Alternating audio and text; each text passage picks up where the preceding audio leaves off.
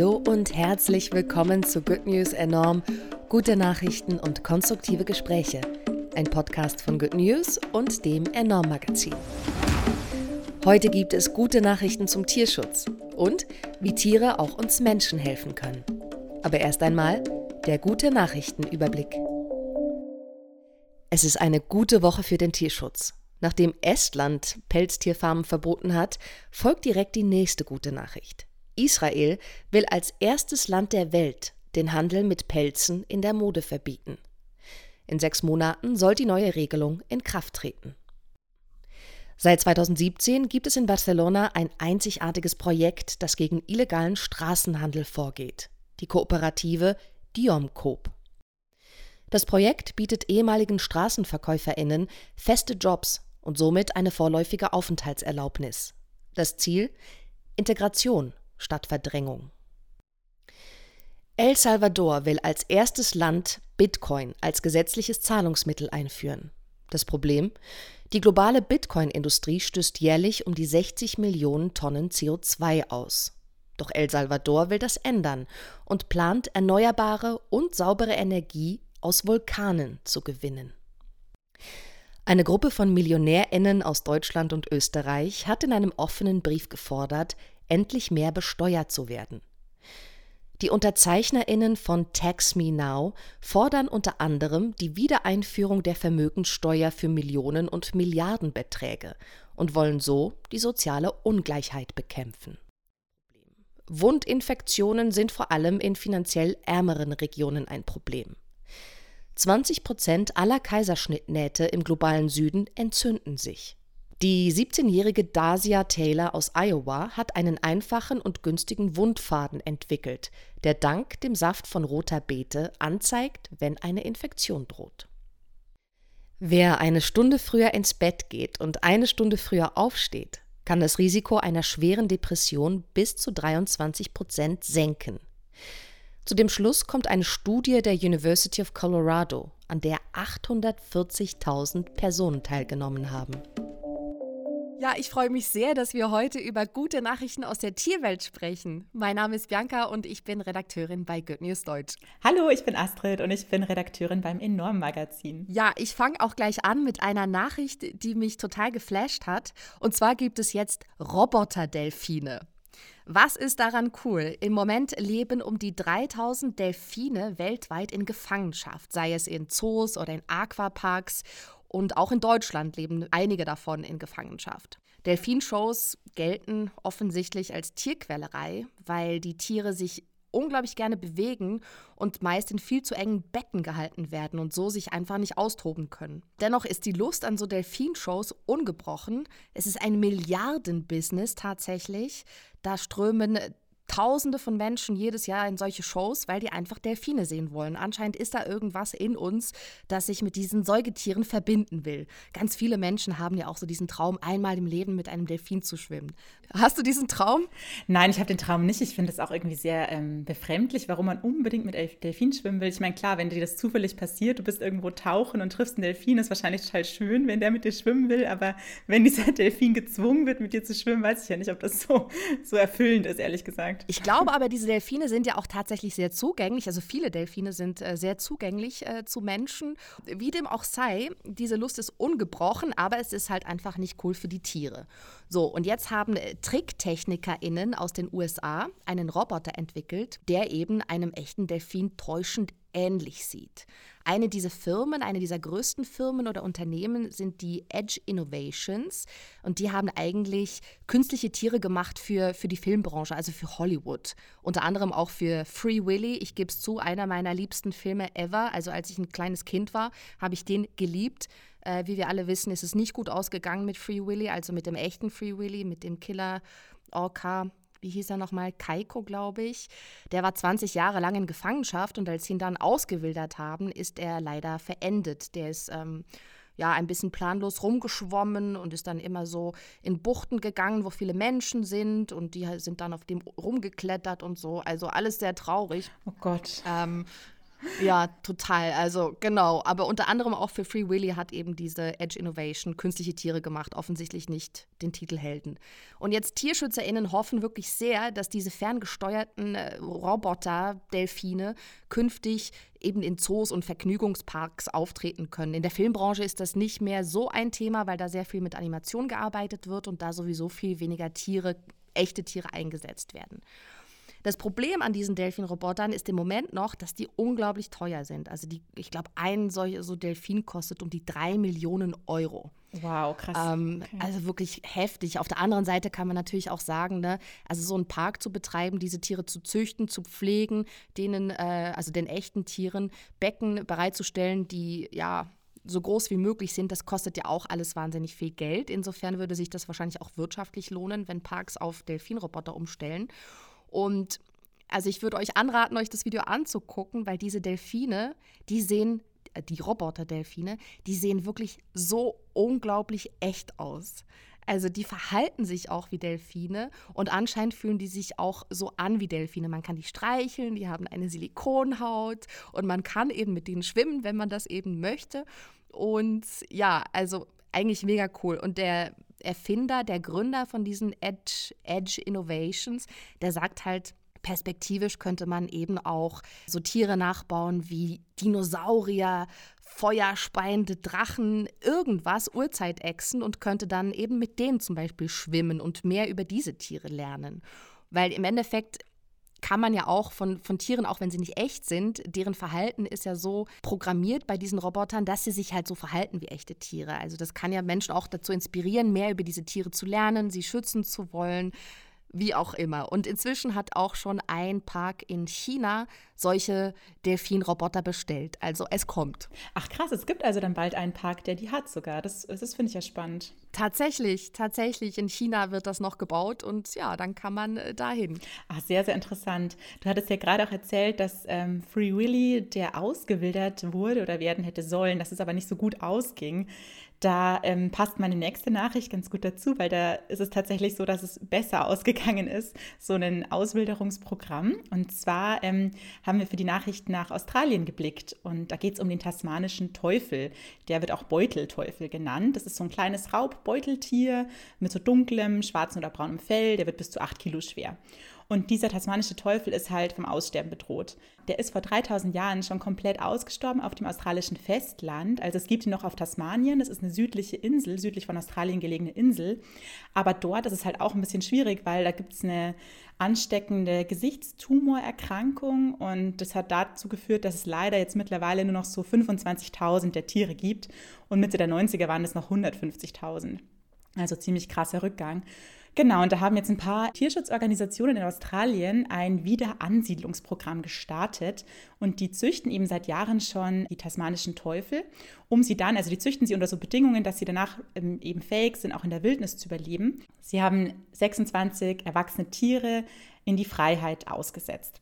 Und zwar in einem Schutzgebiet, ähm, so dreieinhalb Stunden nördlich von Sydney. Und da war dann der Plan und das Ziel, dass sie sich hoffentlich vermehren und eben dort wieder ja, leben können und endlich wieder auch auf dem Festland Australiens leben. Und die gute Nachricht, die wir halt eben heute ähm, haben, ist, dass sie wirklich sieben Babyteufel geboren haben. Also sieben Babyteufel, genau, wurden in Freiheit geboren. Die sind dann richtig, richtig klein und ja, man hofft eben auch, dass sie wirklich überleben werden, weil das Ding ist halt, der Grund, warum die auch ausgestorben sind, sind wahrscheinlich die Dingos, australische Wildhunde, die, ähm, die so dezimiert haben. Und jetzt ist das Gebiet aber, wo sie sind, diese 400 Hektar große Schutzgebiet, das ist eingezäunt. Also die haben schon ganz gute Startbedingungen und man hofft, dass die jetzt eben dort sich dann wieder ein bisschen, ja, vermehren und ähm, dass man weiterhin auch welche ansiedeln kann in dem Gebiet und dann mal gucken und hoffentlich auch langfristig ansiedeln kann, weil also der, der Vorteil, wenn mehr tasmanische Teufel wieder in der freien Wildnis leben würden, wäre, dass sie so eine natürliche Kontrolle sind für Füchse und Wildkatzen, also weil die ja Raubtiere sind. Und die Füchse und Wildkatzen wiederum haben halt jetzt auch schon wieder dazu beigetragen, dass andere Säugetiere vom Aussterben bedroht sind. Also das ist so, dieser natürliche Kreislauf ist so ein bisschen, ähm, ja, nicht so ganz intakt vielleicht. Und man hofft eben, dass der tasmanische Teufel da ähm, eine wichtige Funktion wieder einnehmen könnte.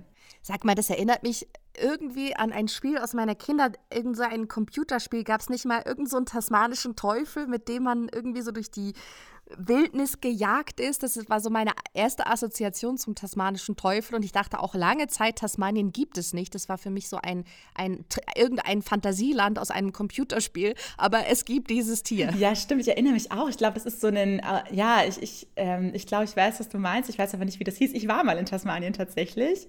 Ich habe da ein paar Monate für so ein, über so ein Stipendium konnte ich da einen Schüleraustausch machen mit 15. Das war mega cool und deswegen habe ich so eine, ja, ich glaube, ich habe da auch irgendwie, meine ich mich zu erinnern, dass ich auch das manche Teufel gesehen habe, aber es ist schon ein bisschen her, deswegen kann ich mich nicht mehr so genau daran erinnern. Und ähm, ja, also man sagt halt auch, dass die mega stinken und laut knurren, deswegen heißen sie auch Teufel.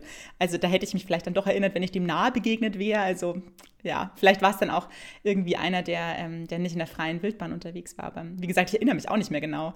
Auf jeden Fall war, also sehen die Fotos auch ganz süß aus, von denen kann man ja mal, kann man ja mal googeln. Die nächste Nachricht, die ich dabei habe, da geht es auch um eine Wiederansiedlung. Und zwar geht es da um Luchse. Und ähm, da ist es so, dass im Jahr 1900 leider der Luchs, also das größte in Europa beheimatete, die größte in Europa beheimatete Katze, die war nahezu gänzlich ausgestorben in Deutschland. Und verantwortlich dafür waren, wie ja so oft leider in der Geschichte, die Menschen, denn JägerInnen haben sich halt, ähm, ja, sahen halt die Luchse als Konkurrenz wahr bei der Jagd auf Wild als Beute, weil auch Luchse eben Wild jagen. Und außerdem haben Luchse eben ein sehr schönes, feines, gemasertes Fell und das war dann so eine beliebte Trophäe. Und deswegen waren leider Luchse fast gänzlich verschwunden aus Deutschland. Und jetzt im Jahr 2021 zählt man aber wieder bis zu 135 erwachsene Luchse in Deutschland. Und das ist natürlich schon ein großer Erfolg, weil das Einzige, was ein bisschen schade ist daran, ist, dass die in sehr isolierten Gebieten sind. Also es gibt im Harz, im Bayerischen Wald und im Pfälzerwald wohl Luchse wieder. Und die wandern halt relativ wenig, ähm, bleiben eher in dem heimischen Revier, aber sie können auch ein bisschen schlechter wandern natürlich, weil alles sehr dicht besiedelt ist, Straßenbau, das schränkt alles die Bewegungsfreiheit ein und sie werden teilweise immer noch illegal auch geschossen. Aber dennoch ist es eine gute Nachricht, weil man merkt, die Population wächst, wenn auch zwar langsam, aber sie wächst eben. Und ja, also man kann sagen, das ist schon ein ziemlicher Erfolg, was so Neuansiedlungsprojekte in den vergangenen Jahrzehnten angeht, dass wir wieder den Luchs in Deutschland haben. Ja, ich will da gerade äh, ungeplant noch eine kleine Nachricht dazwischen schieben, weil du von dem Fell des Luchses gesprochen hast. Gestern hat uns eine Nachricht erreicht, dass Estland jetzt als erstes baltisches Land das Züchten und Töten von Tieren zur Pelzgewinnung verboten sein muss. Und bis 2025 müssen alle verbleibenden Pelztierfarmen in Estland schließen und TierschützerInnen sprechen hier von einem historischen Sieg. Daran musste ich gerade denken, weil du über das Fell gesprochen hast. Wir haben da auch mal, also eine Kollegin von mir, Morgan Janke, hat da ein super spannendes Interview geführt mit einer Frau, die so Füchse gerettet hat in den USA, die auch so in der Zucht eben waren, auch für Pelze und so weiter. Und die lebt eben mit total vielen Füchsen jetzt. Äh, und ähm, ja, die sind halt auch natürlich nicht mehr überlebensfähig in der freien Natur, weil die ja in so einer äh, aus so einen krassen Umständen gerettet worden sind von ihr. Den können wir euch, auch gerne nochmal verlinken, den Text, das Interview in den Show Notes.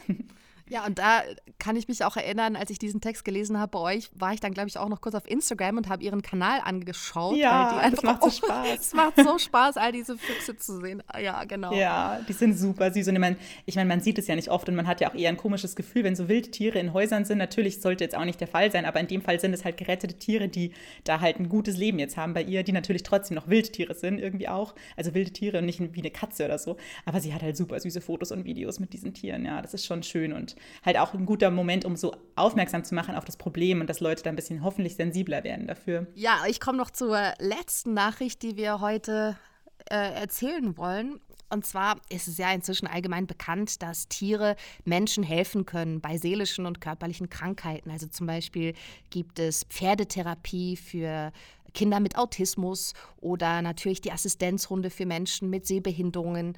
Und jetzt hat man eben herausgefunden, dass Tiere bzw. Hunde auch helfen können beim Lernen. Und zwar gab es an der Washington State University ein vierwöchiges Therapieprogramm mit Hunden, das daraus bestand, dass die Studentinnen jeden Tag zehn Minuten einen Hund gestreichelt haben. Und in dieser Studie wurden eben die Studentinnen auf zwei Gruppen verteilt, die entweder eben diese Therapiehunde gestreichelt haben oder aber ein traditionelles Anti-Stress-Programm durchlaufen sind. Und dann hat man gemessen, wie das Stressniveau ist und auch wie der Lernerfolg ist. Und tatsächlich ist es so, dass die StudentInnen, die jeden Tag zehn Minuten lang einen Hund gestreichelt haben, viel weniger Cortison, also das Stresshormon Cortison, ausgestoßen haben und sich den Aufgaben viel besser gewappnet gefühlt haben. Vor allem diejenigen Studentinnen, die mit Lernschwierigkeiten kämpfen und ja, da hat sich einfach ein signifikanter Effekt gezeigt. Was ich auch interessant fand, ich weiß leider nicht genau, wie das hier in Deutschland ist an den Hochschulen. Ich habe jetzt meinen Master in the UK gemacht. Auf jeden Fall ist es dort ähnlich wie in den USA, dass wirklich sehr viele Programme an den Unis stattfinden, um die Studierenden beim Lernen zu unterstützen. Also es ist wirklich, die haben sich ganz groß auf die Fahnen geschrieben, Mental Health and Support. Und es gibt sehr viele Programme, die kosten auch wahnsinnig viel für die Universitäten. Und äh, ja, wenn man das vielleicht etwas gewisse Sachen einfacher lösen könnte mit Hunden, ist es natürlich auch ja, eine sehr gute Nachricht für die Unis. Ja, total. Ich weiß nicht, ob das auch mit Katzen funktioniert eigentlich. Das weiß ich auch nicht. Vielleicht lassen die sich einfach nicht immer so gerne streicheln. Ja, das stimmt. Ich, hab, äh, ich hatte früher eine Katze und da war das dann auch so, dass ich, äh, der Kater war es ja eigentlich, der Kater dann immer so auf meinen Schoß gelegt hat oder auch, eigentlich auch auf den Laptop gesetzt hat, wenn ich dann arbeiten wollte oder so. Dann wollte der auch immer gestreichelt werden und irgendwie war das äh, sehr, sehr schön, manchmal ein bisschen lästig, wenn er dann auf dem Laptop drauf rum rumgetanzt oder so. Aber ja, ich glaube, es war schon gut so. Vielleicht auch zum Stressabbau, das stimmt jetzt im Nachhinein. Ja, ne? Meine Redaktionskollegin oder unsere Redaktionskollegin äh, von Good News, Sophie, hat auch Katzen. Und es ist schon öfters vorgekommen, dass mitten im Call sie irgendwie meinte, oh, jetzt liegt meine Katze gerade auf dem Laptop oder so. Und ich fand das eigentlich immer eine sehr schöne Vorstellung. Ach, so sehr schöne Nachricht. Na, vielen Dank, Astrid. Vielen, vielen Dank, Bianca. Good News enorm. Die besten guten Nachrichten der Woche wurde euch präsentiert von der Good Family. Noch mehr gute Nachrichten und konstruktive Hintergrundberichte findet ihr auf goodnews.eu, in der Good News App und auf enorm-magazin.de.